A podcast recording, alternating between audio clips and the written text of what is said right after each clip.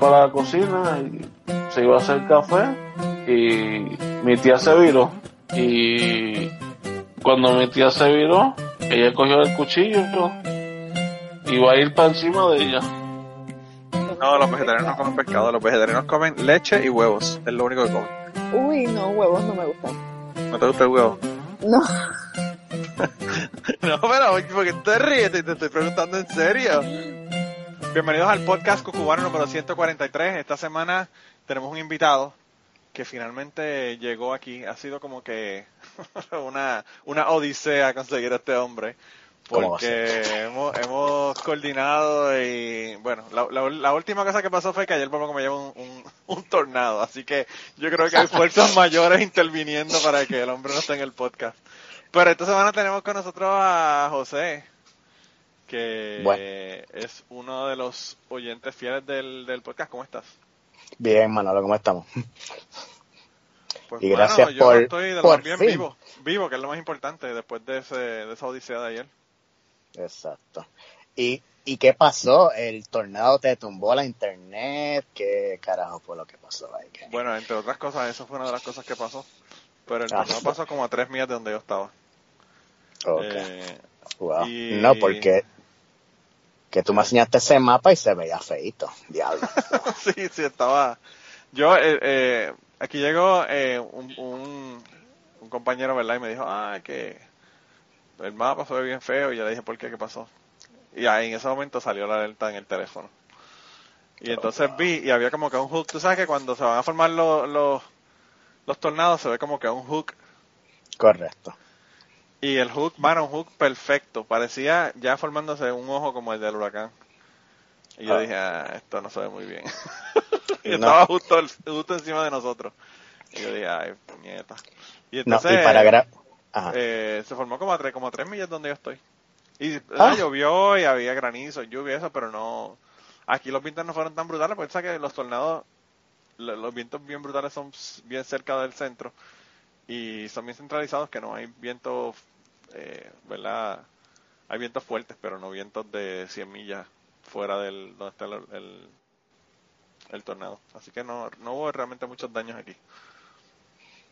No, porque para grabar un, podcast cagado así con una este, amenaza de, de vientos no es algo agradable. No, no, no, definitivamente que no, no se puede. Aparte de que, como te digo, eso, la incertidumbre de va a haber electricidad, va a haber esto, va a lo otro. Eh, es, un, es como un lío. Pero esa fue la última, ¿verdad? Nosotros habíamos coordinado para otras veces, no hemos podido. Pero finalmente ya tenemos aquí. Eh, lo que yo lo que yo quería empezar es que nos cuentes de ti. Eh, ¿Quién eres? ¿Dónde estás viviendo? Sé que estás viviendo aquí en Estados Unidos. Sí, exacto. Estoy en Pensilvania ahora mismo, en el área de Reading. Eh, he vivido en esta área por casi el 2006, 12 años ahora mismo. diablo. Estás, de, de los viejos como yo antes de eso, pues llegué aquí a los Estados Unidos en, y no te rías, julio 4 del 2002. Así que.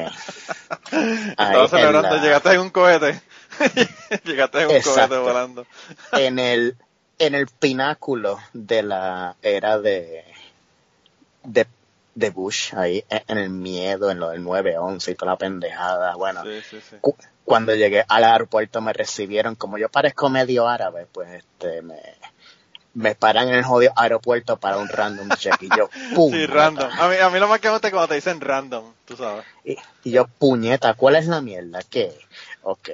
Y, y, y la cosa es que mi inglés era una mierda en ese momento. Bueno, yo cagado, llego, llego al aeropuerto de Newark. Bueno, es una jodienda. Pero sí, estuvimos aquí, este... ¿No te hicieron, no te hicieron cavity, cavity search ese, en ese no, momento? No, no, no me hicieron fisting ni, ni cavity search ni, nada de esa pendejada, pero sí, eh, prácticamente vine acá buscando suerte después de trabajar en Puerto Rico como estudiante de farmacia. Eh, Entonces tú te graduaste, trabajaste como estudiante de farmacia eh, mientras estabas estudiando o después? No, este, vamos a ponerlo así. Yo era de, la clase de farmacia de 2001 en Puerto Rico. Eh, desgraciadamente por la bebelata y todo eso, después de, de esos trimestres, pues, me colgué en una clase. Y después acabé repitiendo una clase porque la repo era tenía que sacar una nota tan asquerosa. Creo que el examen era tenía que ser casi perfecto para que yo pasara la clase. Y Oh, me quedé un año y estuve pendejeando ahí este ¿Y en dónde Un tú estudiaste ratito. en Puerto Rico? ¿En la UPI, en Mayagüez o en dónde? no no eh, en, en ciencias médicas yo estudié yo, yo soy de ahí este antes de eso la, la UP en Ponce porque como yo soy de Yauco pues Ponce yo podía viajar Ah, prácticamente eres de Yauco, wow. Correcto sea, que tú eres del centro como yo. Correcto. Somos ahí una carreterita. En tu caso subiendo, yo bajando, así que sí, más o menos.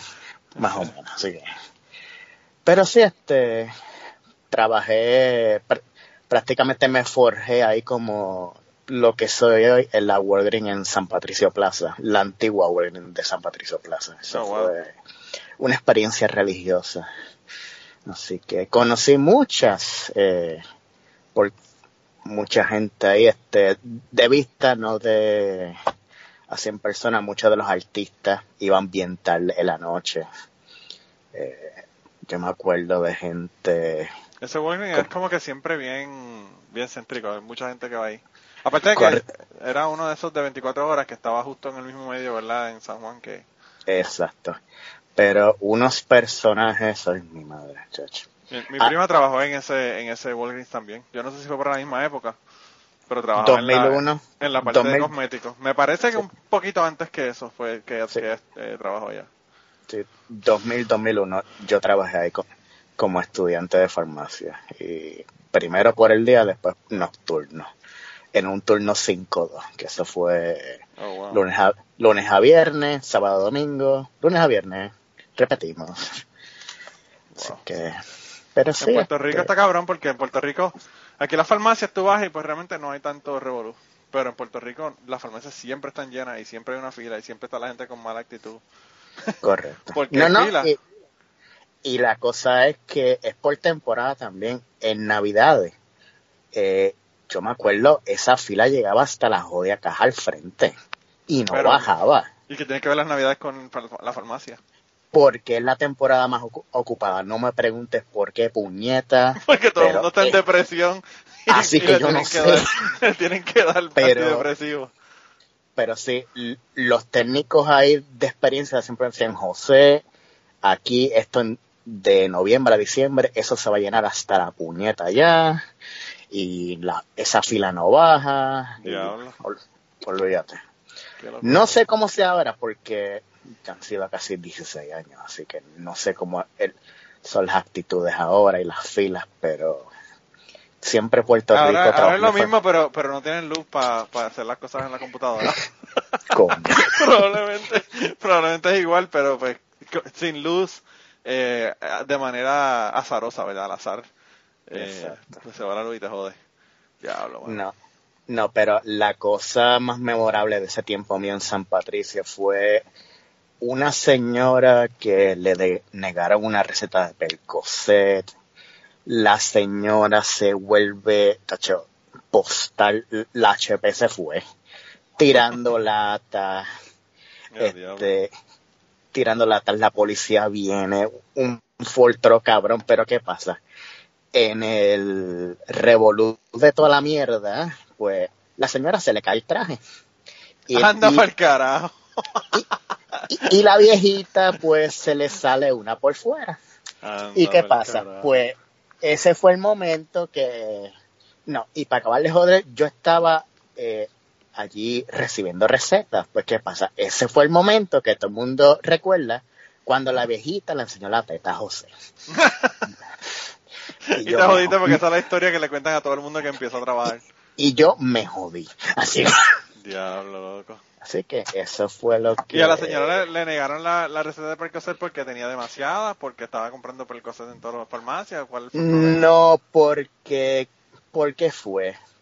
La cosa es que muchas veces es eh, cómo se ve la receta, si la persona las usa habitualmente, si la tinta de las fucking licencias y, y, y dirección es diferente, porque en Puerto Rico las leyes de narcóticos son draconianas, pero al punto, Manolo, que si nada cuadra, el farmacéutico puede denegártela. Ahora, ahora, no sé cómo es ahora, pero eso era nombre, dirección, medicamento, cantidad, eh, firma, tres licencias, eso es la, la criolla, el DEA y la de narcóticos local. Oh, si, eso no, si eso no estaba al día, el farmacéutico te miraba mal. Así de simple. Y creo que por una pendeja de algo de la cantidad o la farmacéutica no la vio muy bien, la echó para allá y se formó ese foltro. Y la señora era paciente mental. Y obviamente, pues, formó tremendo foltro porque no dieron su, su medicamento. Bendito, bendito. cabrón. La pobre doña se tuvo que ir a capiar por culpa tuya. Correcto. Pero sí, fueron este experiencias bonitas. Pues fíjate, mi hermana eh, iba a estudiar farmacia y cuando vio toda la química y mierda que tenía que coger, como que dijo, ay, por el carajo, yo no voy a coger esto. Y se fue por, por planificación ambiental. y hizo, hasta una maestría en planificación mental, pero, eh, planificación ambiental, pero como que no, no, no pudo con la cuestión de la, farmacia. Eh, sí, no, no es para cualquiera. Yo, mira, yo tengo un grado vocacional en electrónica supuestamente mi clase era un grupo conjunto, eso fue para el 90, del 92 al 95, que éramos los, los técnicos que íbamos a trabajar en esta fábrica de las 936 de electrónica, el programa Tech. Ah, sí, sí, sí, claro, y los 936 se fue por el carajo. Los 936 se fueron para el carajo, así que nuestro, eh, ¿cómo se dice? Ustedes también se fueron por el carajo. Sí, no, no, porque mi, mi maestra de, de salón hogar en, en la, en la Yauco High, la señora Lorenza Franceschi, siempre le agradezco que ella me haya guiado hasta a esta decisión de ser farmacéutico, aunque después en un momento estuve desempleado, pero... Pero, bueno, pero, eh, pero, realmente, o sea, ser farmacéutico es un buen trabajo, lo que pasa es que a nivel académico es, es, es cabroncísimo, es un trabajo bien, o sea, una, una, un programa bien escabroso. Es bien difícil, o sea, mucha ciencia, mucha química. Yo no sé, la química, yo soy químico, pero yo tengo una, un love and hate relationship con la química. Sí, no, porque a mí me encantaba la orgánica, a mí me encantaba la Ah, la orgánica es brutal. La orgánica fue la única, la única clase que yo saqué A en la Universidad de Química. Correcto, pero cuando vamos para cálculo, Kinfi y toda esa pendeja olvídate, ya estamos mal ahí. Inorgánica, oh, what the fuck. Exacto. Pero sí, este fue yo tenía, mi un profesor, yo tenía un profesor de química inorgánica en la en la UPI que quería quería, quería que le diera un canto, yo creo. Oye, ¿quién era este profesor bien viejito que era famoso en la UPI? Yo no me acuerdo, no me acuerdo quién es, pero él yo creo que quería que yo me, me, fuera del otro bando para estar conmigo por lo menos una noche. Sí, porque yo me hospedaba con uno de los asistentes de, como de los teaching assistants de él. Sí. Yo me acuerdo. Y, y la cosa es que él le dio clase a mi profesor de química, yo ando por ¡Eh, diablo! ok. Así que el señor es, señor es una institución. Bueno, no, sí, no él, él, yo creo que, bueno, yo no sé si él se ha muerto o no se ha muerto, él era bastante mayor, pero él se retiró como dos años después de que yo cogí la clase con él, algo así, dos o tres años después, mm. él, él se, se, retiró. Pero sí, sí, era, era tremendo profesor. Pero yo veía unas cosas en esos programas. Había un profesor en la UP que, que eh, invitaba a estudiantes a meterse cocaína en su, en su, en su eh, oficina. Y te lo veías todos eh, metiéndose líneas de cocaína en la, en la oficina del maestro y habla, qué cojones. Sí, porque en un programa que yo estuve de trabajo de verano ahí, yo me acuerdo, trabajé en un laboratorio de química física y había este profesor que se llama Oreste Quesada, pero no me acuerdo eh, si era parte de eso o no, pero era para investigación. Así que eh, prácticamente José lo hizo porque habían chavos envueltos, así que me, trabajé, me trabajé un, veranito en la UPI, tú sabes. Y, aprendí un poquito de técnicas de investigación. Por eso es que mi email es INV José, porque cuando yo hice mi cuenta de Hotmail, durun durun atrás, pues era investigación José. Así que... Yo, no metí mi, el, error más grande de mi vida cuando hice mi cuenta de, de Hotmail. Ya yo ni la uso, por esa misma razón. Pero era tan y tan y tan nuevo el Hotmail cuando yo abrí esa cuenta que fue como en el 93. Correcto. así. Que, que yo conseguí baterista arroba hotmail.com. Por lo tanto, tu, tu eh, handle de, de, Skype. Así que. Sí, esa la hice después y tuve que poner 98 porque porque tuve que poner 98, pero pero sí, eh, baterista arroba hotmail.com, entonces todo el mundo acaba de poner una, una una, eh, qué sé yo, una dirección fake, especialmente gente de Brasil, por okay. baterista.com como una cuenta ahí loca y pues me sale a mí. La cuenta. Tengo que estar todo el tiempo cerrando cuentas de todo, desde PlayStation hasta Uber, con esa, con esa dirección. Coño. Bien cabrón. Pero anyway, continúa. Y entonces eh, eh, terminaste de estudiar, te graduaste y después de ese entonces me imagino que te pasó como a todo el mundo, que no conseguiste trabajo y te viniste para acá.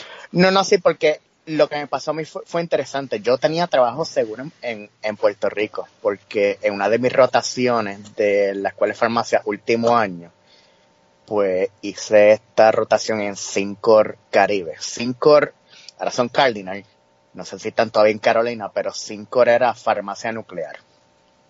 Okay.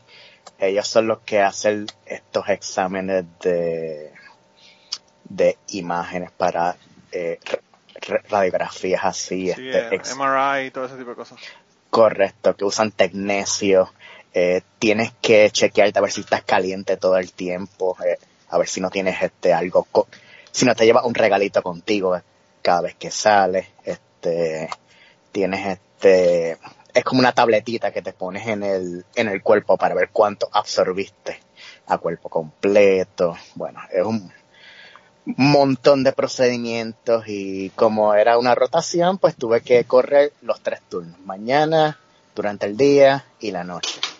Generalmente de noche es cuando se hace todo el trabajo fuerte y es cuando se hacen todas las preparaciones porque es cuando todo tiene que prepararse para el día después. Que el doctor te, te deja como, los doctores ahí dejan como 50 voicemails y el farmacéutico pues está tomando órdenes, pa, pa, pa, dice, no, necesito un, un cardiolite. Ese por ejemplo es uno, cardiolite es un compuesto de tecnesio con otro asunto, no me acuerdo ahora mismo, que es para darte una imagen del corazón y todo eso. Y prácticamente decían, no, este lo quiero con con actividad de tanto a tal hora. Y el farmacéutico pues tenía que calibrar eso. Pues sí, pues el farmacéutico que trabaja conmigo de noche ahí me dijo, no, sé si, si quieres este, yo, voy a abrir una farmacia, yo voy a renunciar a este trabajo. Y yo, ok. Así que si quieres trabajar conmigo, pues estás bienvenido. Yo dije, demonios, ahora mismo yo, después de que termine escuela, me voy para Estados Unidos porque mi novia, ahora mi esposa me está esperando. Así que, terminé la, terminé la escuela, eh, trabajé en una farmacia local unos cuantos meses eh, para conseguirme el dinerito para el pasaje y después llegué acá, en el 2002. Después estuve unos cuantos meses sin trabajar, eh, caminando para todos sitios, cogiendo guagua. llegué al sur de Nueva Jersey a un pueblito que se llama Oakland. Pues, ¿qué pasa? Pues este, surge una oportunidad en Nueva Jersey. Viajo para acá, a Newark, la fecha que te dije, llego. Este, como dos semanas después, eh, caigo en una CVS en el área de, de Camden. Le hacía falta un, un, un, un estudiante, pero que era candidato a farmacéutico, que hablara español y caía ahí de la más bien, pero Estuve año y pico allí. La cosa fue que trágicamente, pues la Junta de Farmacia Hija la Gran Perra votó documentos como loco. Y mi licencia se atrasó. Yo tenía el examen de ley pasado, el examen de nacional pasado. Y la cosa es que mi licencia, el número no llegaba. Yo, ¿qué puñeta está pasando?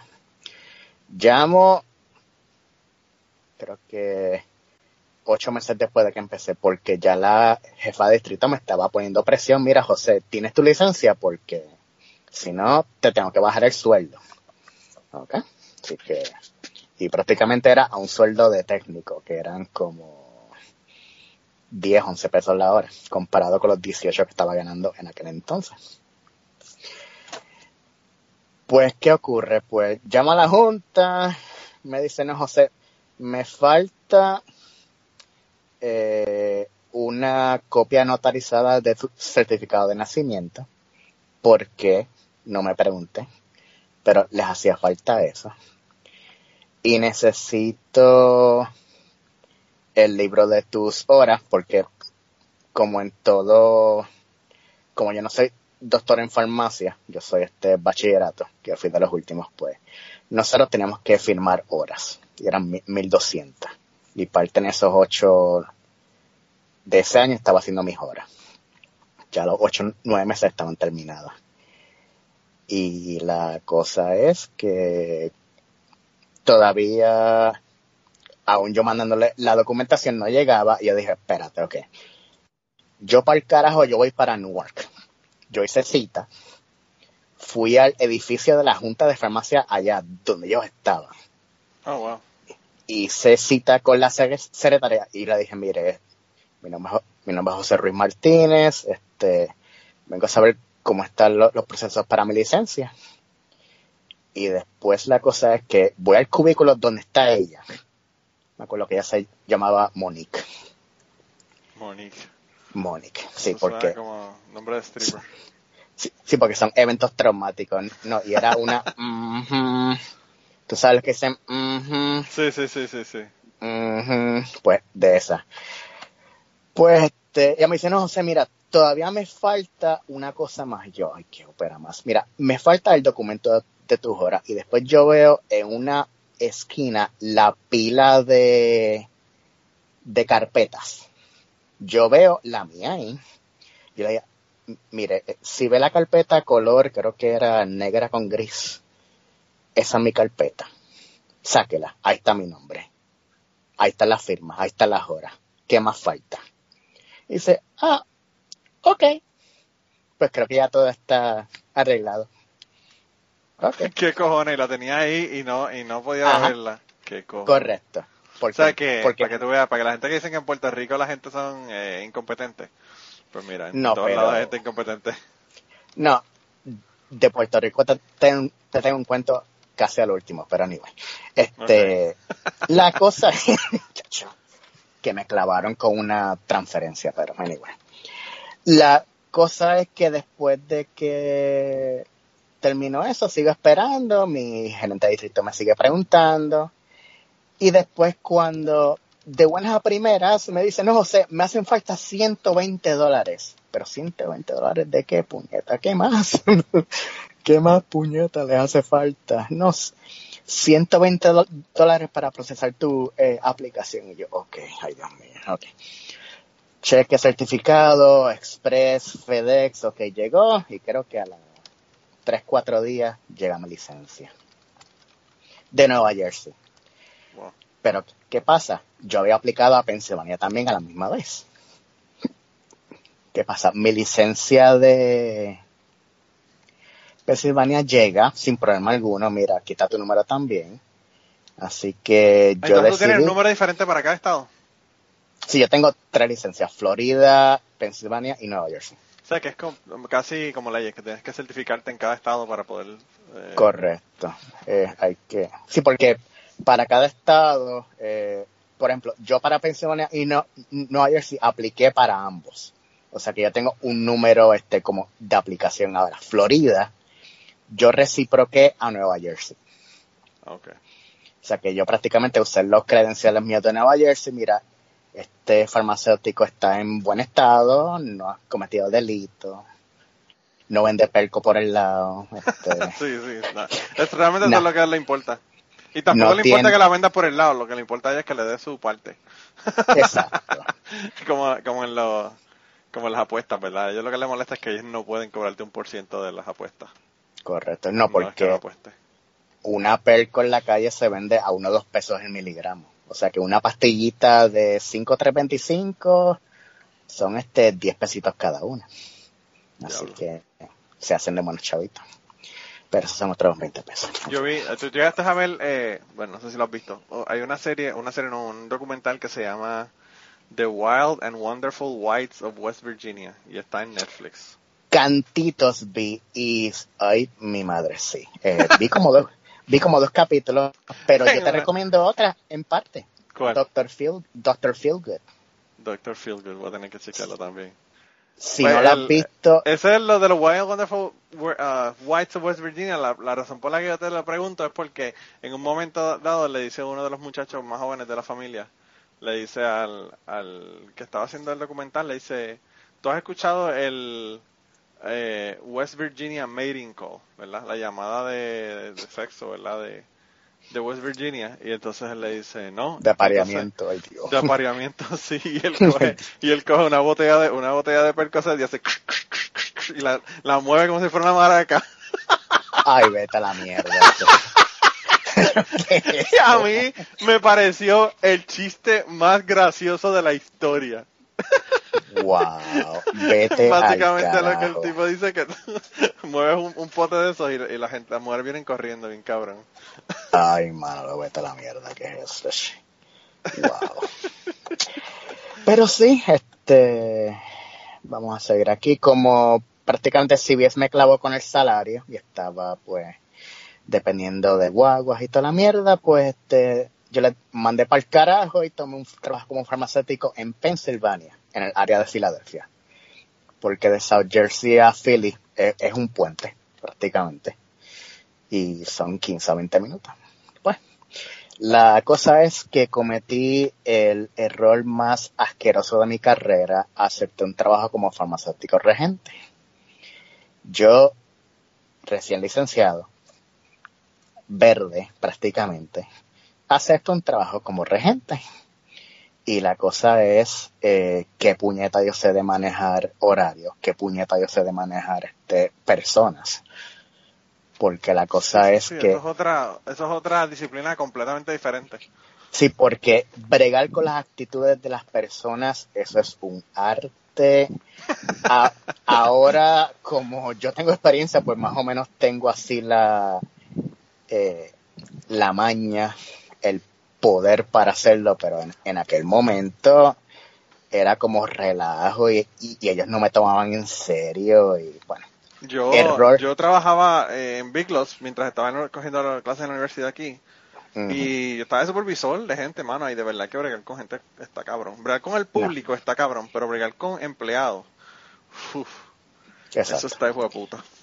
No, y la cosa es que una de mis empleadas era una señora mayor y la señora cometía sus errores y a veces pues uno se encabronaba y la cosa es, mira, yo con, ¿cuánto yo tenía en aquel momento? Yo tengo 41 ahora, 19, 18, eh, bueno, ponle, eh, 20 y pico de años, porque no me acuerdo ahora mismo. Este, early, early 20s. Exacto, ahí. Eh, ternerito. Ahí. en mis veintipico. son referencias que la gente joven no va a saber de qué estamos hablando. bueno, eh, como tú dices, para, para los que no son de Puerto Rico, había un show que se llamaba Sunshine's Café, este personaje que se llamaba Vitín, que... todavía lo estoy haciendo, yo creo. Correcto, que él decía que él no tiraba para el lado hombruno, como él decía, pero eh, sí, a él le gustaban los machos su ídolo era Carlitos Colón, que era un, luchador, el acróbata boricua. y, él, y él hacía terneritos a los niños jóvenes, así apuestos fuertes. A los chamaquitos, a los chamaquitos. A los chamaquitos, terneritos. Pero anyway. Eh, en que estaba, pues. Estabas en que era un ternerito a los early 20s. Correcto. Y la cosa es que habían veces que yo le gritaba a esa señora y después yo me decía, pero como puñeta, yo le grité a esta persona y, y la cosa es que hasta tuve una reunión en distrito porque la señora hacía demasiado errores y la cosa es que yo estaba prácticamente apagando demasiados fuegos por su culpa. Sí. Y está cabrón porque los errores en una farmacia, mano, cuestan vida, tú sabes. Correcto. Eso está cabrón. Bueno, no. Yo siempre me recuerdo de mi primer error. Eso fue lo más. Yo en vez de esta esta señora, por lo menos no pasó nada, pero yo me acuerdo siempre de este error. Que despaché doble un colase. Un colase es un sabor fecal. Es Sí. para que vayas al baño mejor. O sea que la gente se cagó bien cabrón.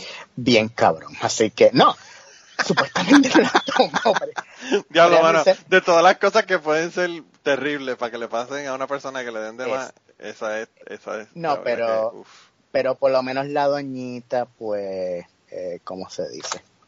Le cobraste no la- adicional por la limpieza del colon. Esa. por, por lo menos la devolvió a tiempo, no se las tomó. Pero ella me dice, no, my pills look a little different. Uh, these are not my pills. Eh, ok, un momento. O sea que ya la doña tenía experiencia con la con el liqueo anal. Eh, exacto, al no era su primer rodeo. No, pero...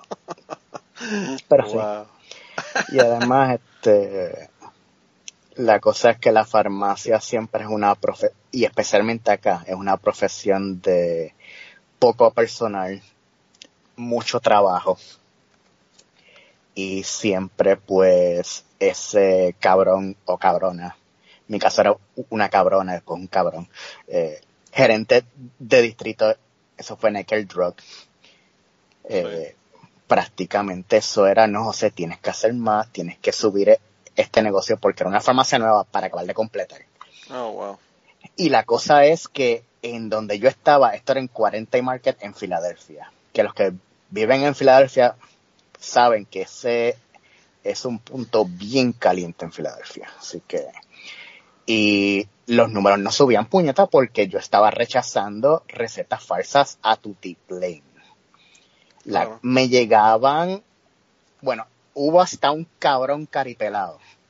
Él me escribió una receta de Oxycontin, tú sabes lo que es Oxycontin, ¿verdad? Sí, sí, eso es básicamente otro opioide. Exacto, es un opioide eh, extendido, fuerte. Ya no se puede inyectar porque cambiaron la formulación, pero en ese tiempo era bien este cotizado. Sí. Este cabrón me escribió Te una ponía, te ponía como el propofol que le pusieron a Michael Jackson, más o menos. Mm, Yo no sabía no, que se podía inyectar el, el, el Oxy. Sí, porque tú lo cocinas en la cucharita como heroína. Ah. Ahora, ahora la formulación nueva, eh, y la cosa es si tú ves a un tipo que te pide la Oxycontin OC en vez de OP, que es la nueva ahora, Sí. la, la OP, cuando tú la cocinas, se hace un como un glóbulo gelatinoso. No se puede, no, no disuelve. Sí, sí, Prácticamente no disuelven en, la- en el agua, en el líquido. Correcto. La OC se disolvía y prácticamente se daban una tremenda juma. Por eso es la que le decían Hillbilly Heroin. Sí. Así que, pero anyway, este cabrón me trae una receta de Oxycontin de 80, eh, cuatro veces al día. Y yo, ahí estamos mal, cabrón. Eh, 120 tabletas, dolor crónico, pero cometiste un error. Me la escribiste en un papel blanco en Microsoft Word. Time- Times New Roman. Y yo, vete al Ah, carajo. no.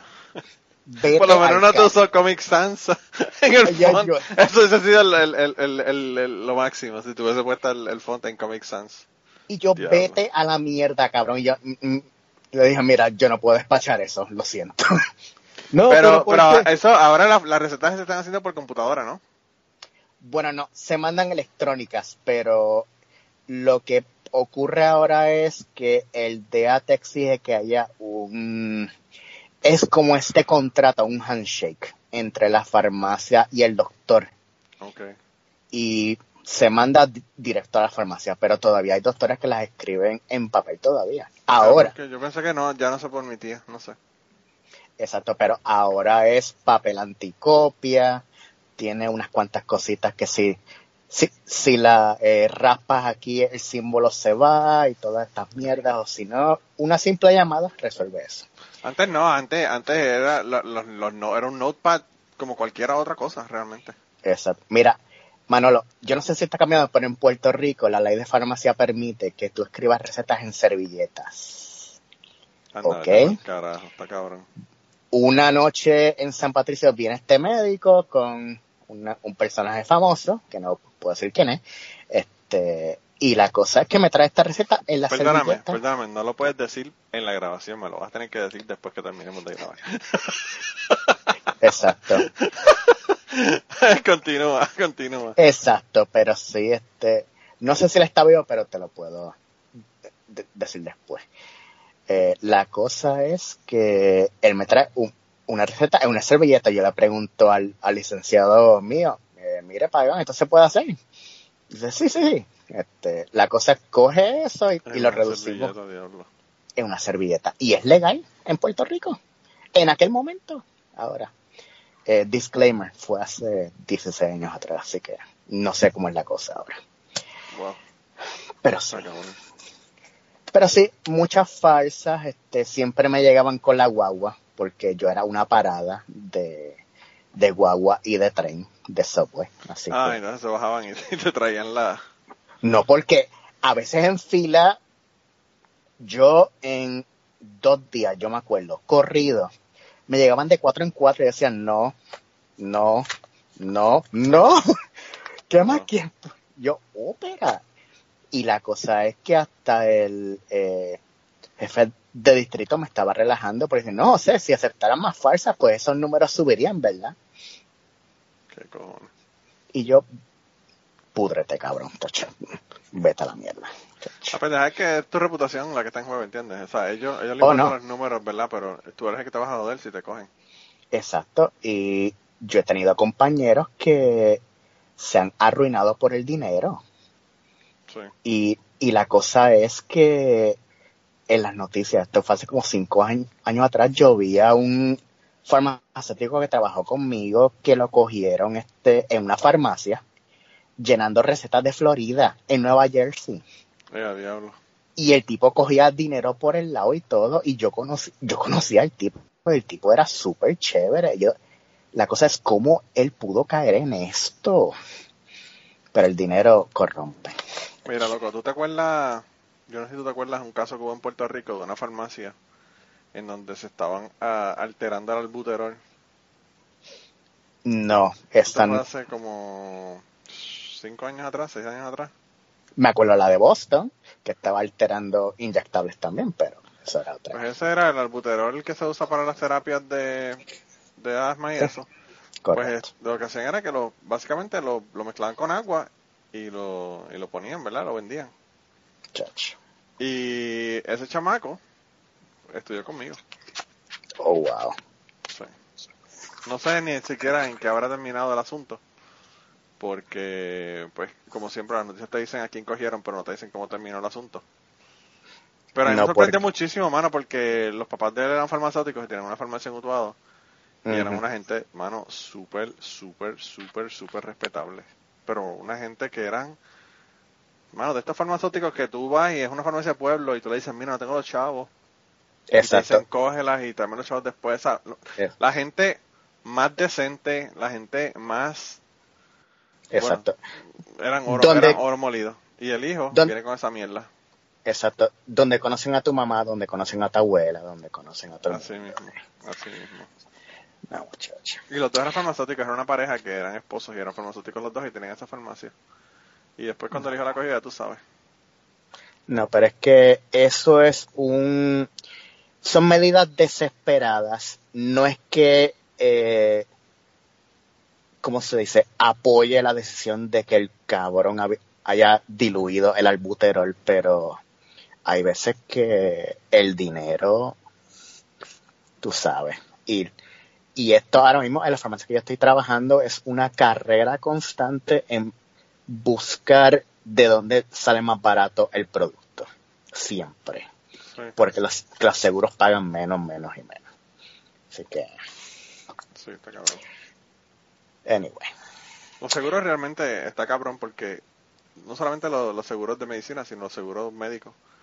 Son unos cabrones porque ellos te, realmente te joden. Te joden a ti como cliente, como paciente, y joden a la farmacéutica y ellos son los que están haciendo de millones de dólares. Exacto. Y no hay, no hay ningún interés en regular, ni controlar, ni hacer un carajo con el gobierno porque esa gente, imagínate, con el lobby que tiene que tener. No, porque el, el dueño de mi farmacia actual me dice, no, José, mira, este, nos van a subir el precio de esta medicina, así que voy a tener que buscar un, un vendedor alterno, a ver si la tiene más barata, porque hay que comprar mucho antes de que suba. Y la cosa es, era una tableta mierda, creo que era una, una prednisona. La. La subieron catastróficamente de, en cientos de dólares. El, el pote de mil tabletas y de veintipico de pesos que valía. Y yo, ¿qué es esto? Así que, Pero, Pero tú sí. sabes que eso, este, hubo el tipo este que, que criticaron, ¿te acuerdas que compró una, una- un medicamento? No me acuerdo cuál fue el, eh, no me acuerdo cuál fue el medicamento, pero él compró la compañía y lo subió mil por ciento. Sí, este, Pharma Bros, Shkreli, Sí. Shkreli, Sí. ese, el, ay, mi madre, sí, lo tengo en la punta, creo que es Dapsone. Si no me equivoco, Dapsone, creo que era. Bueno, es un medicamento que lo usan los pacientes de HIV Sí. para, para prevenir eh, la neumocystis jejuni, que es esta pulmonía que, que le da a ellos. Sí. Y, el cabrón por sus cojones pues lo subió hasta, yo no sé, miles de dólares. Está cabrón. Es como la hija de puta, la, la hija de Manchin, que ya está en, en Tebas, creo que, o no, Milán. Los que hacen EpiPen. Ah, sí. EpiPen, eso lo que valía en el pasado era menos de ugh, 75 dólares. sí. No, Ahora- la pendeja no es esa, la pendeja es que un EpiPen, estamos hablando de vida o muerte, o sea, eh, no es una medicina Correcto. que en el largo plazo te puede joder por no tenerla, es una medicina que si no te la ponen inmediatamente te moriste. Exacto. Y la cosa es que marca no se está consiguiendo, pero como en cuestiones de genéricos, eh, en la línea de producción, derecha se va el de marca, izquierda se va el genérico, pues ahora aún en genérico salen 200 y pico de pesos. Y eso, y eso llora ante los ojos del fantasmita celestial, te lo digo, porque está cabrón. Cabrón, Cabrón. cabrón. Ay, coño. La verdad que me quedó cabrón. Bueno, y ya en unos segundos continuamos con la conversación del día de hoy y las historias que nos están contando, pero quería eh, pedirles un favor. Lo más importante que les voy a pedir es que compartan este podcast, compartan en sus redes sociales, vayan a iTunes, déjenos un review si quieren para que las personas nos puedan encontrar en iTunes. Y si además de eso te gusta nuestro podcast, te gusta lo que hacemos y quieres apoyarnos, pues yo creo que la mejor forma de apoyarnos es ir a patreon.com slash cucubano y allí puedes hacer una donación ya sea mensual o de una sola vez para contribuir al podcast y tener acceso a un montón de contenido que no está en el podcast regular. Así que nada, ve, apóyanos y nada, regresamos con la conversación del día de hoy. Bueno, pues continuando aquí. Ok. Eh, prácticamente me encabrono con el Drug. Eh, en parte lo iban a vender a una compañía eh, canadiense. Vienen, no, vamos a vender, eh, vamos a hacer esta compañía nueva, se llama Brooks, Brooks Eckers. Y Eso es lo terminó comprando Walgreens, ¿no? no, Rite Aid, lo- los Oh, terminó comprando. Rite Aid. Ok. Rite Aid. Que ahora Rite Aid vendió a Albertsons ahora, que es otro mostrito corporativo también, pero Sí. Nosotros en. Big Lots conse- conseguimos todos los productos de la, de la Hacker. Big Lots lo compró. oh wow. Sí. Así que tú adquiriste todos esos maravillosos productos. Bueno, un montón de miel, las cámaras abiertas. un- bueno, era, realmente era. Era un fucking pulguero lo que compraron de esa gente. No, no sé. Y, y yo me acuerdo eh, cuando yo podía viajar, porque ahora mismo no estoy tan ocupado que no puedo. Eh, 2006, yo voy a las Bahamas Sí. y me, y me encuentro en una farmacia una rasuradora, rasuradora de Drug y yo, uh, o sea que que aquí es donde llega la mercancía robada, me imagino. Así que. sí, mano. Está cabrón. Pues, anyway, pues, para el carajo es que el para el carajo ese, mira, yo prácticamente le dije a mi este gerente de distrito, creo que el tercero en menos de un año, un distrito fuerte. Y le digo, mira, tengo una oferta mejor en Walgreens, acabé de firmar, así que eh, sí, tengo que irme porque tengo que pensar en mi en mi estabilidad emocional y así mismo se lo dije, mira, ya, ya no puedo más con esto. sí, sí, sí, que no era, no, no es dinero, no es nada, es no. no puedo bregar más contigo. Exacto, yo quería irme para el carajo y me fui. Eh, prácticamente mandé la contestación de la oferta de Warren del fax de mi farmacia, todo. Así que. Bien boricua, bien boricua. Bien, bien cabrón. Así que. Ah, lo mandé y después, de ahí mismo del fax de, de la farmacia, la carta renuncia. Más un, más un correo electrónico ahí a, al famoso, famoso Shri Patel. Pero, y después me dice, no, José, este, no te vayas, yo he oído cosas muy buenas de ti. Sí, siempre te dicen la misma mierda.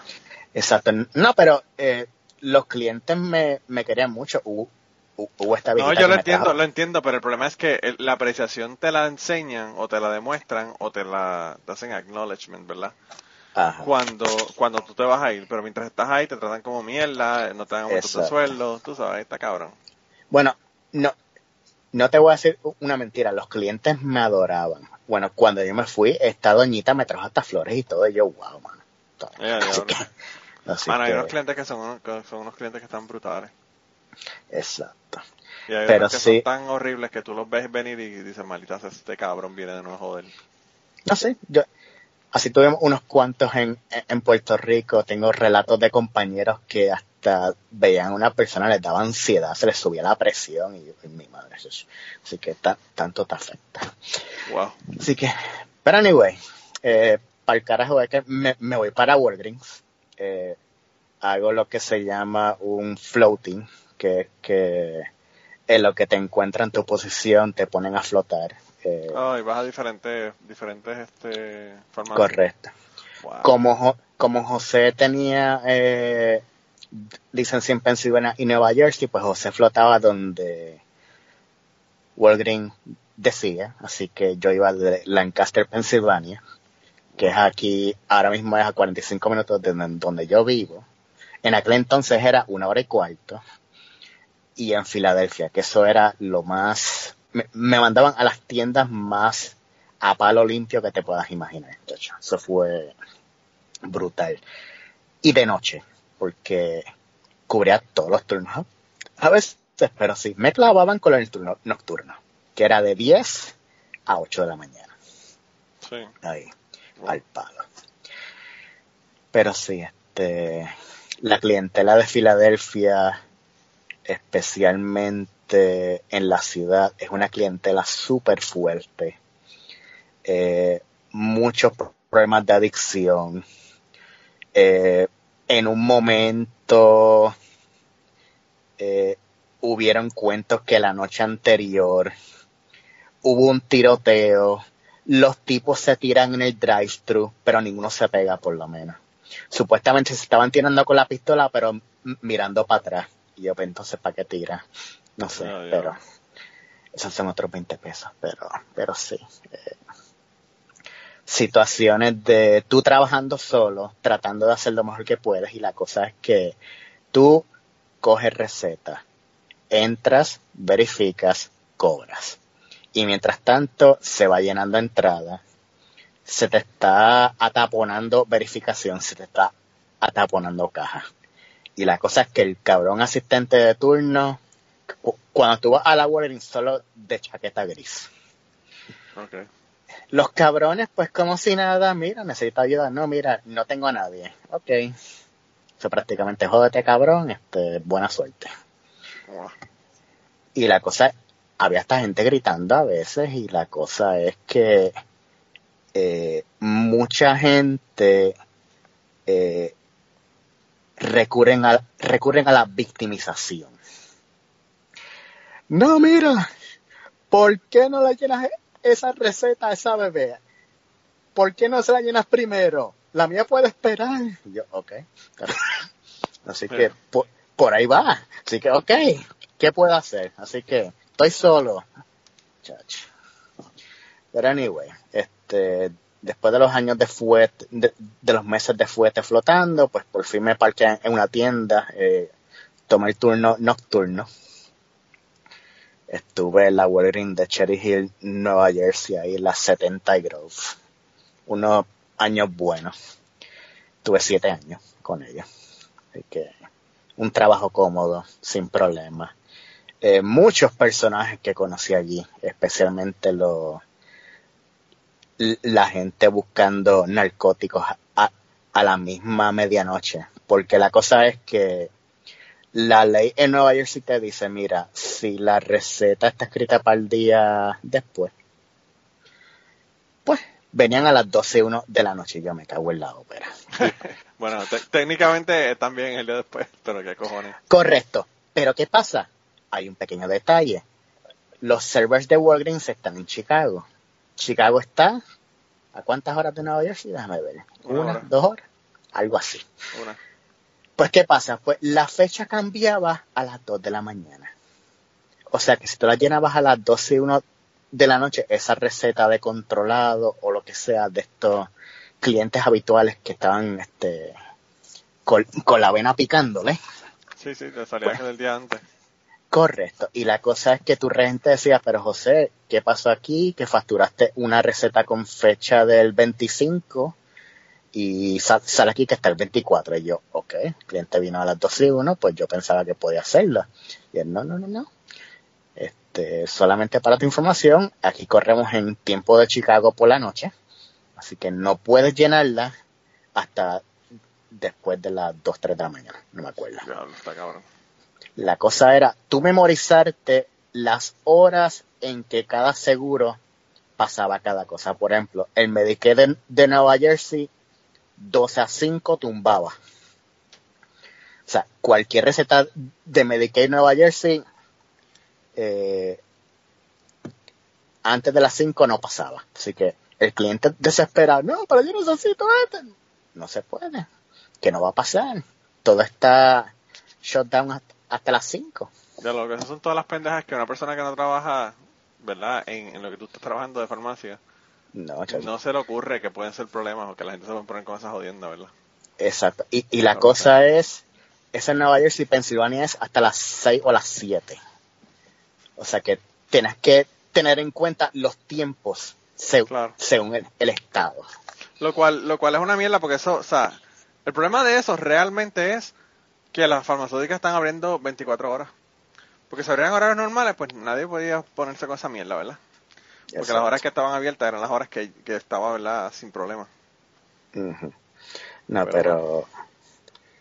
Pero, sí, y el momento memorable de esa farmacia fue que esta mamá viene por la noche.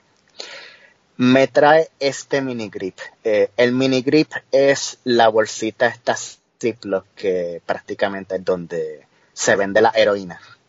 Esos, este, esas bolsitas. Me trae esta, me trae esta bolsita y, me la pone en el counter. Y la cosa es que yo veo esta cosita moviéndose en la jodida bolsita. Viene ella me dice, no, este, Doc, estos son piojos. y yo, eh, déjame, déjame ver. Y la cosa es, eh, sí, eran piojitos. Así que. ¿Y por qué cara te estaba preguntando a ti? Por, no sé, porque la cosa al parecer, la pobre nenita tenía una, una, estaba infestada con estas pendejaces. Y la mamá pues me trae una muestra, porque la cosa es que hoy en día, coño, ni las mamás saben reconocer piojos, me cago. Así que... ¿Qué cojones? Como si tú fueras un médico. Como si fueras un no, doctor. No, pero esa es la cosa, Manolo, que en farmacia el consejo primario viene de ti. Porque la cosa es que como nosotros somos la profesión más confiada en América, pues tú sabes, nuestro consejo vale. Y la cosa es yo que... Lo entiendo, yo lo entiendo, y en muchas ocasiones saben más de la cuestión química de, que el médico, ¿verdad? Pero está cabrón, o sea, que te lleguen con una bolsa de piojo. Exacto. Y de-. Que, que eso, es- eso son cosas que te das cuenta y la gente te dice, ya, tú estás, tú estás comiendo mierda, eso no es cierto. Pero uno tiene que No, trabajar ahí para ver todas estas cosas. No, Wow. pero y ese es el primero memorable. El segundo, la cosa es que eh, esto pasa por ser bueno a veces, pero viene este tipo con el cuento de siempre. No, mire, este, tengo una emergencia y necesito cinco pesos para gasolina. Yo estaba encima. El tipo se veía así todo grasiento, desesperado, así que me imagino que estaba trabajando en el carro o algo, una emergencia o algo. Sí. ¿Qué pasa? Viene la cajera del frente. Me dice, pick up the phone, fool. Eh, Ella se llamaba Mrs. Blue. Una, una, Mrs. Blue. Era, era una señora negra ella, bien, bien amable, pero que no comía mierda, tú sabes. Sí, sí, Y me dice, me dice, pick up the phone, fool. Me dice, en inglés, me dice, tú no le viste la parada de bicho que tenía ese tipo.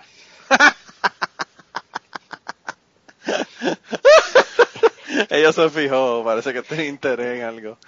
Porque, ajá, la cosa es, el tipo usó cinco pesos que yo le di, cinco pesos que ella le dio, y la cosa es, él, él tenía a una chica trabajadora esperando Sí. en el parking.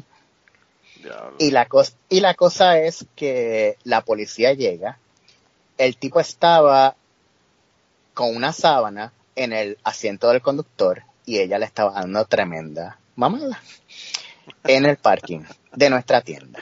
Wow. Así que, Qué historia, historia real, como dicen por Y, ahí. que, y lo que está cabrón es que ni siquiera lo puede pagar. Tiene que pedir chavos. pa- Exacto. Tiene que pedir chavos para que se lo mamen. Qué cojones, loco. Está Correcto. brutal. Está brutal. En mi trabajo se veían unas cosas a veces que tú decías, mano. Yo, te- yo estaba pensando hacer un, un episodio completo de las cosas que pasaban en Big Lots, porque de verdad que se veían unas cosas que tú las, las contabas y la gente te decía, no, esto no puede ser cierto. Pero sí, mano, eran 100% cierto. Bueno, sí, la, la que tú cuentas así por encimita, la gente cagándose en las góndolas. Sí, eso. Este, Me imagino que a- a hubo- ustedes le pasaba también, porque la farmacia Oh, es bueno, sí. que eso es normal. en una Walgreens que yo trabajé hubieron este cosas este mira en un turno mío este tipo así este espatarrado sentado en el inodoro y yo ok se nos murió este qué carajo pasó y la Ah, y la cosa es que llamamos a la policía obvio porque ellos son los primeros que vienen claro. le dicen, wake up sunshine, ok. ¿Qué pasó? El tipo había olido una línea de heroína y se quedó. Ahí mismo se quedó Ahí. pegado. Ahí mismo se quedó pegado. Diablo. Pero sí. Pues no, nosotros encontrábamos condones con sangre en el baño de los hombres. Nosotros teníamos empleados que se iban a chichar en la parte de atrás de, de la tienda. Wow. Teníamos un gerente que una chica vino y con unos emails que le había enviado insultándola y eh, súper, súper, súper terrible. La chica era de, de Taiwán y él le mandó unos mensajes súper cabrones de vete para tu país, cabrona, porque ella estaba saliendo con él o salieron, ¿verdad? Iban a salir para, para comer y ir para el cine. Y después que comieron, parece que a ella no le gustó el tipo y dijo para el carajo y, y se quiso ir para su casa y no para el cine con él. Y el tipo se fue a su casa, me, se emborrachó y empezó a mandarle mensajes en, en email. La chica llegó con la policía y los emails a la Oh, tienda. wow. loco. Él es una- un show cabrón. Que por cierto era estudiante mía de biología en la universidad. Estaba en mi, Ea. en mi salón. O sea que yo estoy viendo a una chica que es mi estudiante con un guardia y una su mejor amiga. Y la, la mejor amiga de ella con, con el email en la mano enseñándole a los otros clientes. Miren, miren, para que ustedes vean lo que le escribió este tipo. Y yo digo, anda por el carajo. Para hacer el show. Yo pensé que lo iban a arrestar y no se- ni se lo llevaron. Le hicieron una orden de alejamiento, como dicen, como se dice en español. Así, un re- restraining order. Sí, no, se vaya para el carajo, que no, que no joda más con ella.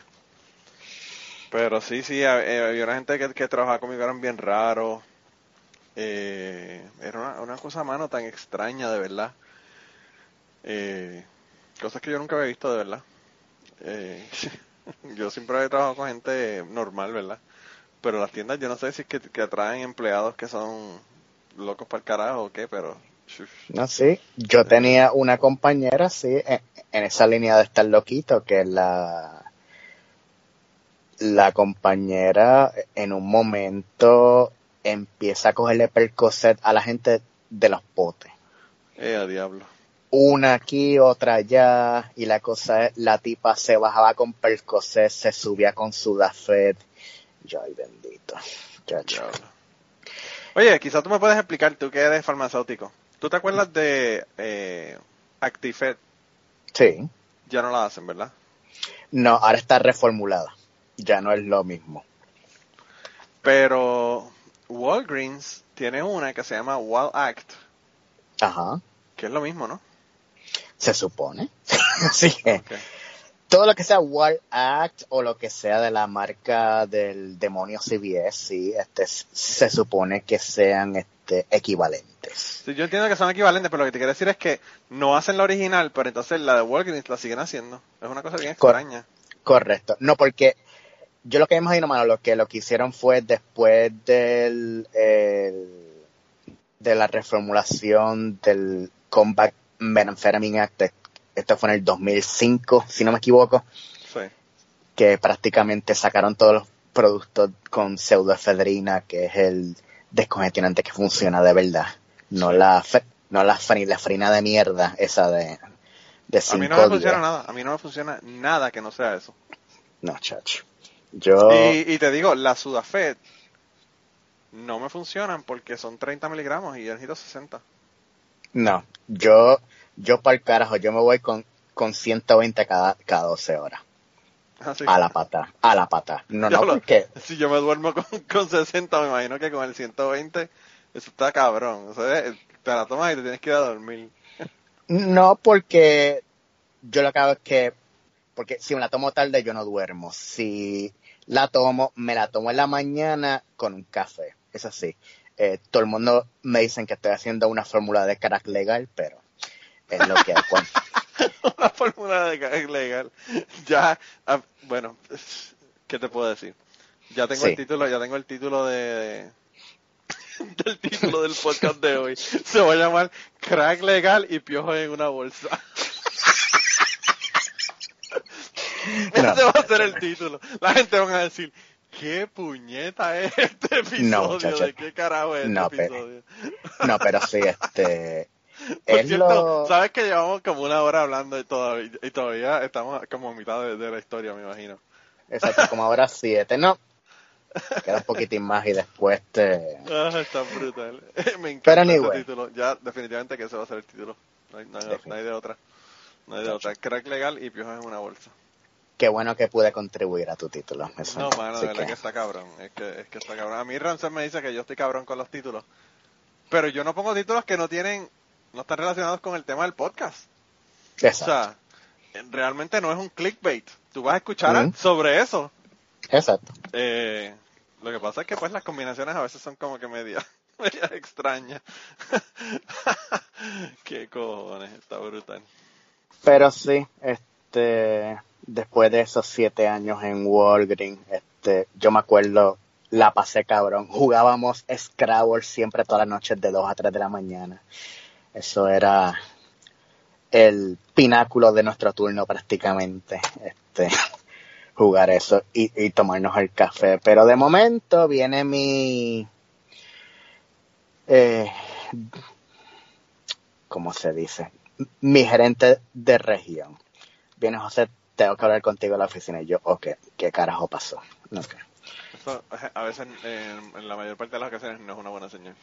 Exacto, viene, ella me dice, José, mira, este, solamente para decirte, todavía tienes trabajo. Y yo, ok, qué bueno, qué bueno saberlo. Pero, Pero, el trabajo eh. va a ser siendo, siendo este eh, trabajador del sexo. no te vamos a dar trabajo como no te vamos a dar trabajo como farmacéutico, como vas a tener que darle blowjobs en el parking a la gente. No. Ay, coño. qué no. La cosa es que me dice, no, José, mira, este, el la, corporativo ha decidido que no vamos a tener esta tienda más 24 horas. Y yo, ¿qué? Oh, wow. Ok. ¿Y qué van a hacer con nosotros? Pues, este, tú tienes un trabajo todavía, este, te vamos a poner a flotar, pero hasta que te consigamos una tienda, bicho, eh, nunca me consiguieron una. Wow. Este, mi compañera estaba de vacaciones en España. Yo, yo la llamo, eh, mira Angie, eh, no vamos a hacer 24 horas más. Ella llorando en ese teléfono, pero José, ¿qué yo me voy a hacer? Bla, bla, bla. La cosa es que aún al día de hoy, esa compañera mía, una vez terminó esa, ese turno en Walgreens de noche, ella no fue farmacéutica más. Ella se, se quitó de farmacia de una forma brutal y se fue para España a ser asistente de maestra. Ya no es farmacéutica más. Así que yo fui de vacaciones a España los otros días, me la encontré. Por lo menos está bien. Dice, dice que le encanta España y todas las chaviendas, pero cosas es que cosas así te joden. Y la cosa es que esa cabronada le viró la vida a seis personas. Porque fueron tres tiendas que la cerraron de momento, 24 horas. Sí, está cabrón. Eso- esos son los impactos que no se dan cuenta esta gente cuando, cuando toman las decisiones, ¿verdad? Pero ¿qué pasa? Eh, Ay, carajo, el teléfono. Cosa es que viene una compañera mía y me dice, José, cuídate, porque te la van a hacer difícil para que renuncies. Y efectivamente, a José lo ponían a flotar 11 días corridos, a veces. Ya, diablo. 11 días corridos, eh, cubría desde la costa de Nueva Jersey hasta el centro de Pensilvania. Una ruta cabrona. Yo a veces este, hacía un turno 8 a 10, llegaba a la casa a las 12 de la medianoche. Después tenía que abrir en Filadelfia, por ejemplo, a las 8 de la mañana. El tapón cabrón, tenía que levantarme a las 4 y media después de haber llegado a las 12 de la noche esa noche para después irme al turno a las 8 en Filadelfia para poder llegar a tiempo. Porque el tapón era tan y tan y tan cabrón Sí, que había que bueno. levantarse a, que había que levantarse a esa hora. Diablo. Pues después de creo que fueron siete meses en esa pendeja, me fui para el carajo. Eh, me consiguen un trabajo en CBS. Lo odié. Lo más, lo más cabrón. Eh, CBS es prácticamente un, un vampiro. Esta gente come, mastica gente y la escupe. Está cabrón. Fíjate, No. esa es la, esa es la, el plan médico mío es conseguir un Caremark. Así que ya tú Eso. sabes. Dito, te compadezco, hermanito. Dito. Digo, yo tenía, yo tenía este Medco, que luego fue Express Scripts, que es una de las peores fucking compañías del mundo. Correcto. Así que CVS como que fue un upgrade, pero el upgrade no fue muy grande. Exacto. Lo, lo, lo bueno de CBS es cuando eh, te quieren recordar de tus este, medicinas, pues te acosan. No, señor Matos, para ver si quiere llenar su medicina para la presión. Señor Matos, ¿quiere que le llame al médico para esta receta que no tiene refill? Yo, mi hijo tenía una pastilla ahí para la alergia que tenía que darle un refill y y me mandaron mensajes todos los días hasta que la fui a buscar. Y yo estaba de vacaciones en Nashville. Exacto. Y todos los días, faltan ocho días, faltan siete días, faltan Ajá. seis días para poner la receta de... Faltan cinco. fal- Mira, cabrones, si yo no he llegado a buscar las recetas porque no puedo, no jodan más. Exacto, porque eso es la notificación de texto. Ahora, si lo usas por teléfono, Ah, no, Eh, eso es peor. no me acuerdo ahora mismo, pero tú recibías dos llamadas del técnico al décimo y al séptimo día. Después, si no le contestabas al técnico, yo tenía que llamarte. Eso eran las famosas eh, llamadas para patient care. Y yo, ay bendito, ¿qué es Patient esto? care. O- Eso patient lo, care, lo sí, menos que tiene es care, lo, lo que tiene es bothering. de Exacto, de- de este cuidado al paciente más acoso para que me recoja la receta, porque, ay, mi madre. Pero sí, este, habían gente que tenían comentarios no más PCQ calls, que eran esas llamadas, este, y si llamabas te, se quejaban, habían clientes en CBS que decían, no, no me pongas más de una grapa en la bolsa. Ah, también, sí. Y yo, vete al carajo, ok. ¿Y cómo quieres que, que le asegure la bolsa? Ok. Así que, yo... los clientes a veces son tan específicos con las pendejadas, mano. Oh, no. Yo, yo a esa señora, yo, ok, no quiere grapa, ok, pues, eh, yo le dije a, a la técnica, tenemos tape. Yo le puse un tape. Aquí tiene señora, no grapas. Está feliz. Y me miró mal. No sé por qué, pero. una señora me dijo, yo creo que yo lo he contado en, el podcast, pero una señora a mí me dijo que tenía que trabajar con mi con mi customer service skills. Oh, sí, chacho. Pendeja. A mí me decían que yo, este, era, tenía como un porte demasiado, demasiado, este, ¿cómo se hacía? Áspero. yo, ok. Así que no puedo ser... Para yo no serás, pero me tienes que dar comisiones, cabrón. No, no, porque la cosa es que el modelo de servicio al cliente de CBS, y no sé si tienes una CBS cerca de ti, pero el, el modelo de servicio al cliente de ellos es ser lo más fake nice con ese cliente lo más que puedas. Para que ese cliente te dé puntos buenos para que esa tienda suba esos, eh, esas métricas, tú sabes. Y la cosa es... Las categorías de, de, la calidad y toda la mierda. Exacto. Y la cosa es que ellos tienen esta métrica que es la más pendeja. Yo espero que la hayan sacado, pero yo me acuerdo que habían reuniones de esta mierda. No, mira, este, tenemos aquí esta métrica muy baja en esta tienda, que no estamos mencionando el nombre de la persona tres veces. Ok. Y venía el lameculo del, del distrito, decía, no, este, que tengo una solución, mira, podemos este, decirle, ¿cómo estás, señor fulano? En, en entrega.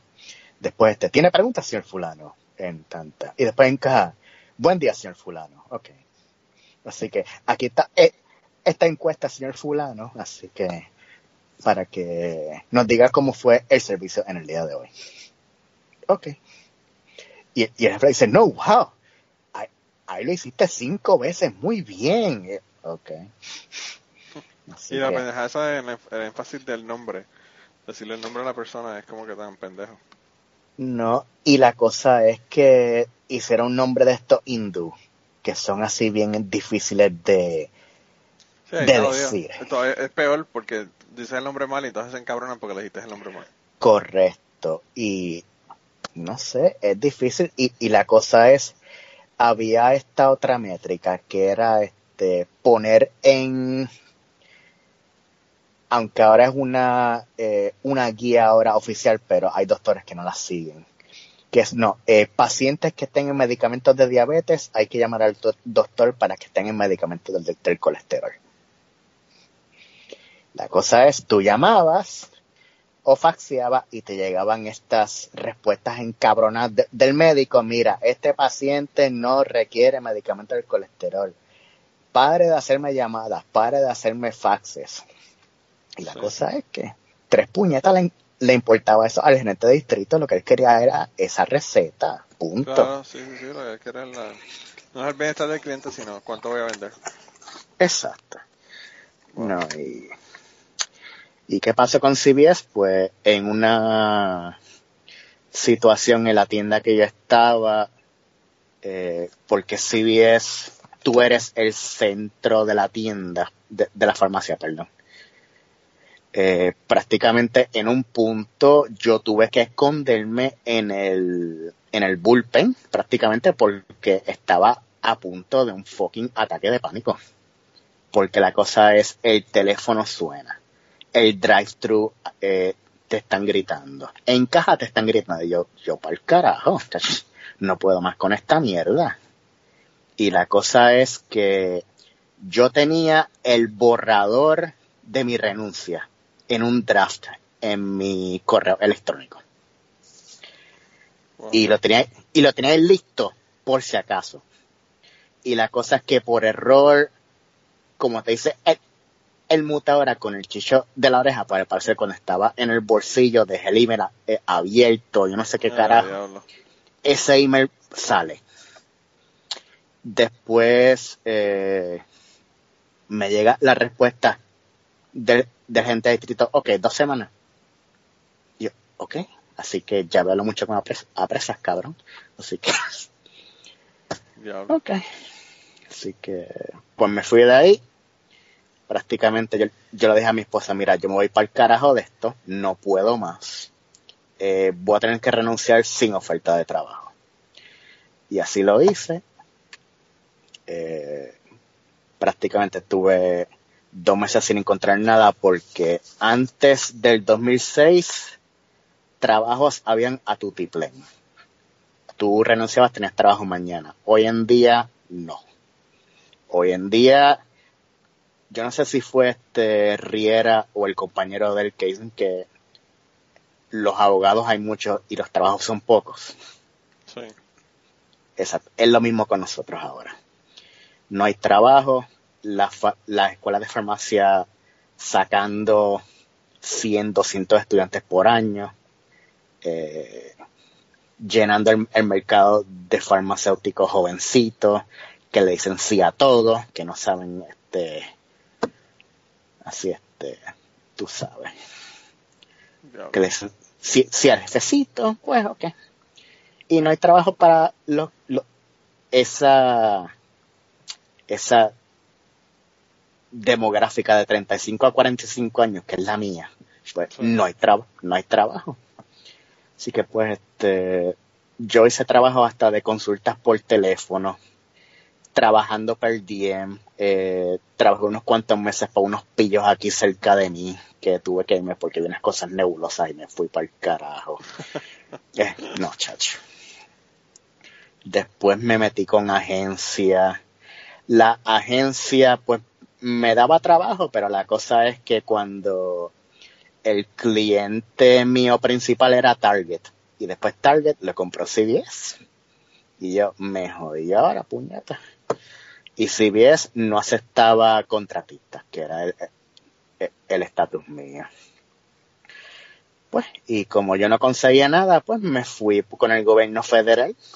Eh, le dije a mi esposa, mira, esto está cabrón, no consigo nada, pues tengo que irme en asignación. Y me fui tres meses para una reservación en, en Arizona. Con una, con la tribu Tono Otam, que es una reservación cerca de Nogales. Ahí estuve tres meses, una experiencia brutal. Es el equipo más loco de trabajo y más chévere que te puedas encontrar. Ahora, los indígenas es una población súper desesperada. Eh, las entrevistas así de los pacientes eran una de las de los elementos de la entrevista así de, de repaso de medicamentos era mira en su casa hay agua y yo ay mi madre qué es esto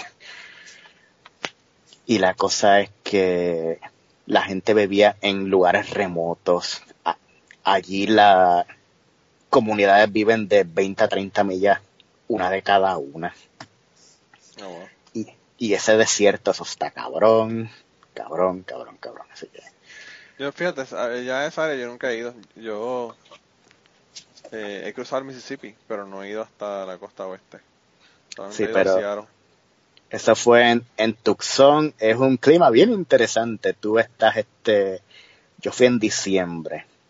En el desierto te congelas durante el día y después eh, como a 110 pu- eh, durante el día. Eh, yo tenía hielo en el cristal de mi carro en la madrugada porque yo le daba a un compañero mío que se hospedaba conmigo ahí Sí. por la agencia. Hielo en el jodeo cristal y después por la durante el día al mediodía cientos de grados y yo qué puñeta es esto. Así que bueno, pero el clima de, de Arizona en Tucson bien interesante. Eh, lo que pasa también es que es caliente, pero es, es bastante seco y eso no hace que sea un poquito más llevadero. Exacto, Eh. pero es más, porque yo he ido para Las Vegas y es mucho más llevadero que Las Vegas, porque Las Vegas es el viento caliente, hijo de puta. Uy, mi madre, chucha. Así como en Puerto Rico más o menos, con una media cabrona. No, el de Puerto Rico es bien diferente y, y- y- y tú lo sabes, es un calor húmedo, se pega. Sí, aquí, aquí Pero- así también, en donde yo vivo, porque hay unos lagos alrededor y como hay tanta agua alrededor. Pero tú sabes lo que eso te cocine como un microondas, ese viento. Como un microondas, qué brutal. No. Te cocina como un microondas, tan brutal. Pero Eh, sí. Y entonces ahora estás acá en, de nuevo, en el, en más o menos en el mismo área que estabas antes. Sí, no, este, ahora hoy en día trabajo en, eh, en una farmacia en el área nor- noroeste, no voy a decir dónde, pero anyway. Sí. Este, ¿Estás trabajando en cadena o en una farmacia No. eh, independiente? independiente ahora. Y es cielo a la tierra la diferencia, te lo digo. Eh, Pero fíjate, yo pienso que eso es como, como todo, no es lo mismo tú trabajar en una tienda que trabajar en Walmart o en trabajar en Big Lots o trabajar en. JCPenney. Eh, No. te lo digo, el, el dueño es súper estricto, pero es un señor que, ¿cómo se dice? Como tú eres un recurso para él, él aprecia ese recurso. Sí, que eso yo pienso que es la- la- la- el problema mayor que tienen las cadenas. Para las cadenas realmente tú eres un número. correcto. Pero yo me acuerdo en la primera re- reunión de personal con este señor, me dice, no, mira, he estado buscando un farmacéutico de habla hispana por eh, casi cinco años, así que bienvenido José, todo eso. Yo, ok, qué bueno. Así que por lo menos voy a tener un poquito de trabajo. Sí, Mientras, mientras dure, porque siempre es mientras dure. claro. Así que, así es como es. Pues qué bueno, qué bueno. Y pues eso realmente, tu historia es la misma historia de todos nosotros, hermano. Eh, estudiamos, nos graduamos, no encontramos trabajo y terminamos aquí. Está cabrón. No. Sí, y como todos los planes que... Mi plan era, no, vamos a vivir aquí en Estados Unidos cinco, seis años, vamos a embolsillar, embolsillarnos, volver para Puerto Rico, Sí, sobre todo. sobre todo. Pero ¿qué pasa? Eh, durante mi tiempo de desempleo y desesperación, pues vamos a vamos a solicitar a Puerto Rico a ver qué pasa. Pues yo me gasto 500 pesos en el proceso de transferencia porque ese es el es un intermediario nacional que es el NABP. Tú pones la el National Association of Boards of Pharmacy tú sometes la aplicación de 500 pesos no reembolsable, que eso es lo más que jode. Ellos lo que hacen es el, las credenciales. Ellos llaman a la junta que vas a transferir, todo eso. Pero ¿qué pasa? En Puerto Rico, buena suerte consiguiendo documentos, buena suerte consiguiendo eh, eh, papeles y mierda. Este, la cosa es que en el sitio de acá, dice, no, la cuota de transferencia para Puerto Rico son 150 dólares. Ok. Viene la carta, como siempre, porque esto nunca cambia en, en Borinquen, puñeta. No, este, la cuota de transferencia eh, no son 150 dólares, como erróneamente dice en el sitio de la NABP, son 1.500 dólares. Eh, diablo. Ok.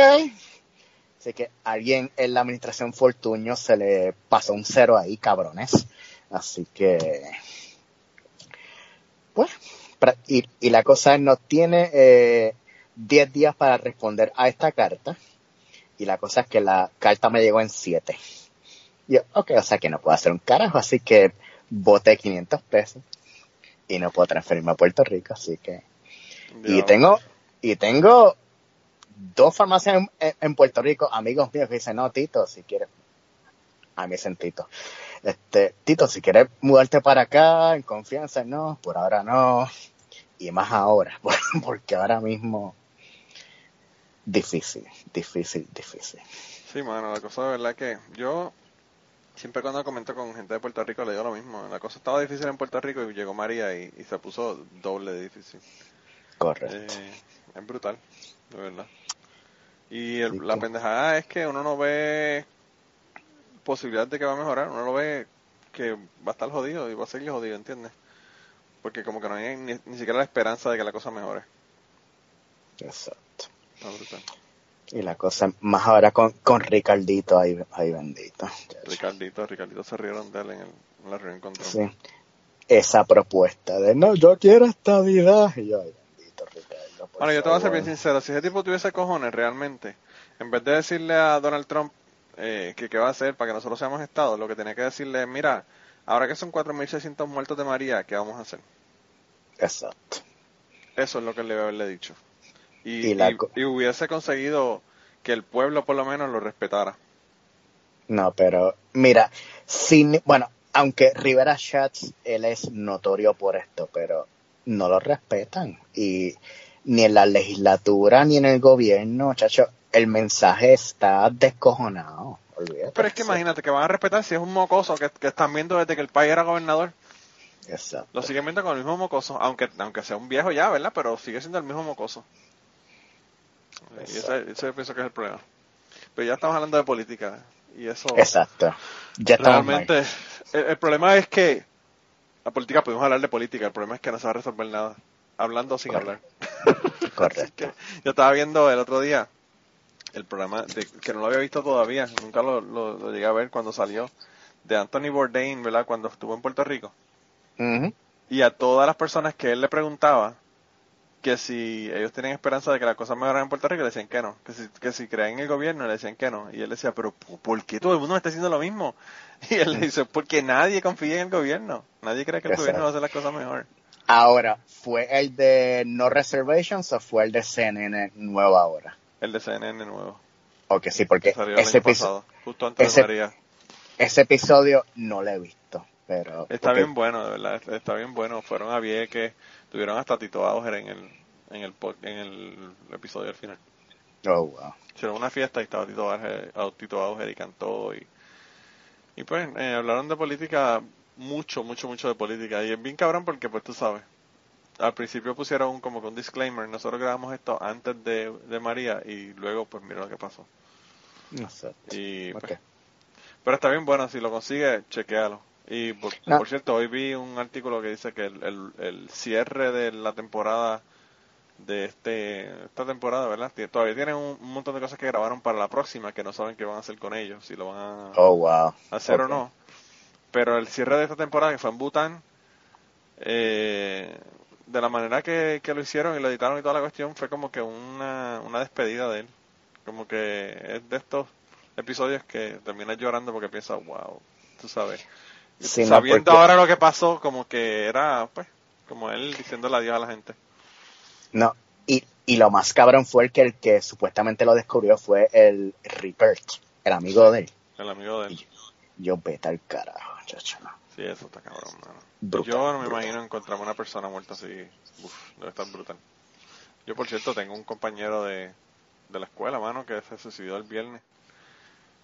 Y yo no sé qué está pasando, mano, pero los suicidios están to- totalmente fuera de control, mano. La salud mental está bien jodida. Como que la gente no ve salida a la mierda, mano, que, que estamos viviendo hoy. Exacto, pero la, la cosa es que eso es un tema que se está discutiendo ahora porque supuestamente Bourdain, mira, no había drogas en el sistema, no, este, aparentemente no se veía deprimido. O sea, sí, le gustaba fumar mucho y beber, pero eso es otra cosa, pero, Sí. eh, pero fuera de eso, ¿por qué una persona se decide quitar la vida? Eso es a veces tan, este, no sé, como no me sale la palabra carajo, es, es como que misterioso, no se sabe por qué carajo, este, Sí, es bien difícil, es bien difícil porque obviamente todas las personas tienen razones diferentes y viven vidas diferentes. Pero, pues, mano, siempre deja a uno como que pensando qué cosas pudieron haber pasado para que esto no ocurriera. Sea, el, compañero ese, el amigo mío ese, tenía dos hijos jóvenes, chamaquitos. Y yo pienso, wow, qué, qué cojones, tú sabes. Eh, pienso en los nenes y digo, está cabrón. Todo lo que va a tener que hablar esos niños con ese proceso, ¿verdad? Mm. Eh, y pues, eh, está bien brutal, la verdad. Es una pena. El chamaco, mano, un chamaco de 40 años como nosotros. Está brutal. Pero mira, terminamos en una nota media, media down. Media Bueno, down. eso es. Bueno, por lo menos no terminamos hablando de mierda, pues como siempre se. Como la gente de, como la gente de la baqueta. La, la gente de la Correcto. baqueta no termina hablando de mierda. Ellos empiezan hablando de mierda. No, chacho. Esa gente, a ver si yo escucho los temas y yo digo, mano, de verdad que esta gente están De, cabrones. de la baqueta tengo cuatro atrasados ahí que tengo que verlos porque Ah, yo pues, lo. pues te, pues te perdiste, uno de los mejores realmente. ¿Cuál, ¿Cuál de ellos? ¿El de por dinero o este? Bueno, lo que pasa es que yo, yo mira, y esto, yo sé que, que Rafa me escucha. Rafa, te voy a dar una recomendación por aquí por, por, por el podcast. Eh, cuando tú hagas tu episodio y lo, le pongas en la descripción lo que, de lo que es el episodio, ponle qué porcentaje del episodio es hablando de fucking baloncesto para yo darle para adelante y no tener que escuchar esa mierda, maldita sea. Pero No. en el último hablaron un montón de baloncestos y, y pues hablando de otras cosas también, ¿verdad? Pero al principio fue básicamente todo de baloncesto. Eh, No, porque- Pero ellos tienen uno Ah, que, que se llama Por Dinero Lo Haría. ok. Ese es el que tienes que escuchar. Creo que estoy empezando ese porque había uno que ellos estaban de la baqueta Sports, Sports. Sí, sí. Ay, no. Pues ese de Por Dinero Lo Haría, chacho, está- eh, no te voy a dar ningún spoiler. Escúchalo. Wow. Escúchalo, porque está bien cabrón. No, porque yo me acuerdo durante el huracán María, yo los extrañé, mano, porque hace falta. Mano, si es con esa gente, yo básicamente fui, grabé el podcast con ellos y después vino. María y se jodió. Sí, chach. El mío fue casi de los últimos que grabamos, que grabamos juntos en nosotros.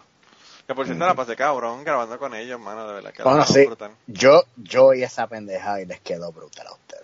Yo, yo dije, wow, esa gente de verdad que son un éxito, cabrón. A mí, a mí De- de, verdad que me, me, me preocupó muchísimo que no volvieran. Porque es uno de los, de los podcasts que yo me río en cojones de. Puerto Rico.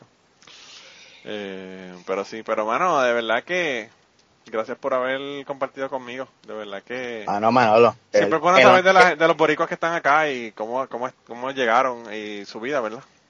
Exacto, pero el honor fue mío. Aquí está mi hijo asomándose. Ah, sí, ah, bueno. ¿Qué edad tiene tu hijo?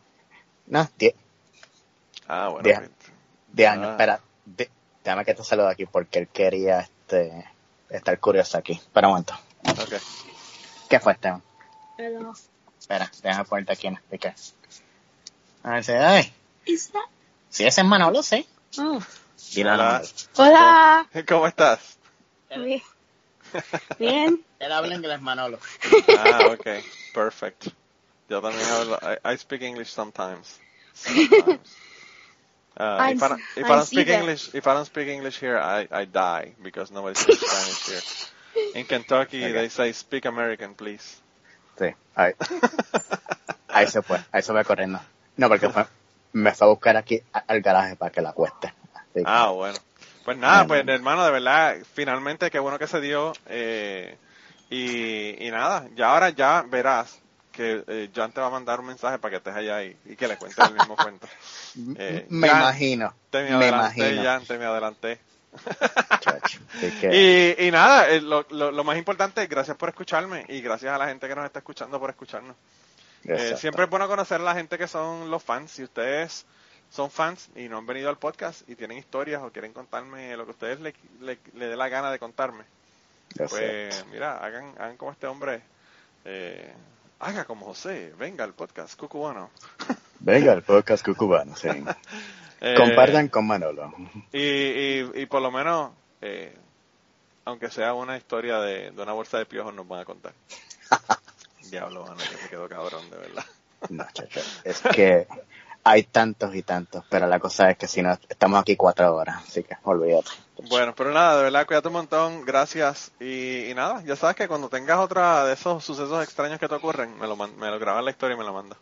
Definitivamente. Siempre Sí. me, siempre me interesa escuchar eh, locuras que le pasan a uno cuando uno está trabajando en tienda.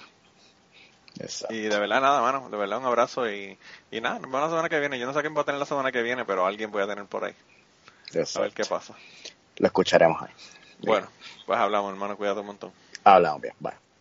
Y antes de terminar esta semana, queríamos darle las gracias a las personas que nos han ayudado con el podcast. Raúl Arnaiz nos hizo el logo y a Raúl eh, sus trabajos los consiguen en homedecomic.com. Así que dense la vuelta por allá y chequen los trabajos de, de Raúl que están brutales. Y la canción del podcast la canta Maida Belén con Rafi Lin en la guitarra y Kike Domenech en el 4. Y eh, queremos dar las gracias también a ellos por haber permitido que nosotros usáramos la canción para el podcast. Si te gusta el podcast y quieres apoyarnos en el podcast, puedes ir a la página de Patreon de nosotros, que es patreon.com slash cucubano, y ahí puedes hacer aportaciones para el podcast y además de las personas que aporten eh, ahí para el podcast, le vamos a tener material adicional que no va a estar incluido en el podcast dentro de la página de Patreon. Así que dense la vuelta por allá y chequenlo. Gracias por habernos apoyado, gracias por recomendar el podcast, gracias por contarles a su abuela, a su tía, a su mamá y a sus amistades. Gracias por darnos follow en Twitter, porque tenemos muchas personas que nos escriben todas las semanas y queremos darle las gracias a ustedes también, porque sin ustedes realmente, pues para qué vamos a grabar el podcast. Y nada, con eso los dejamos, se cuidan un montón y nos vemos prontito.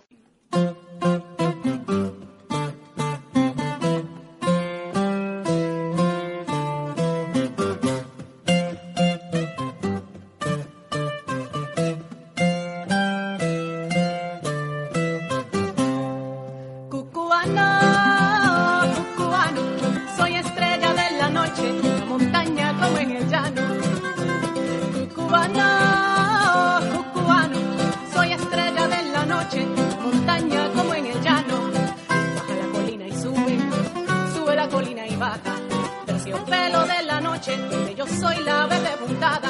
Baja la colina y sube, sube la colina y baja.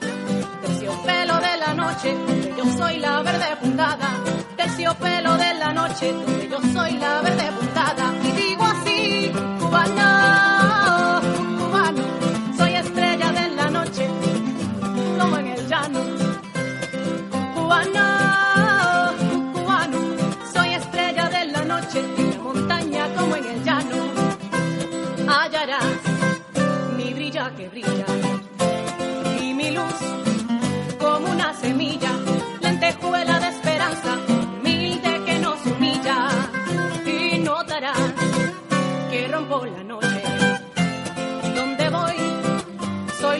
luz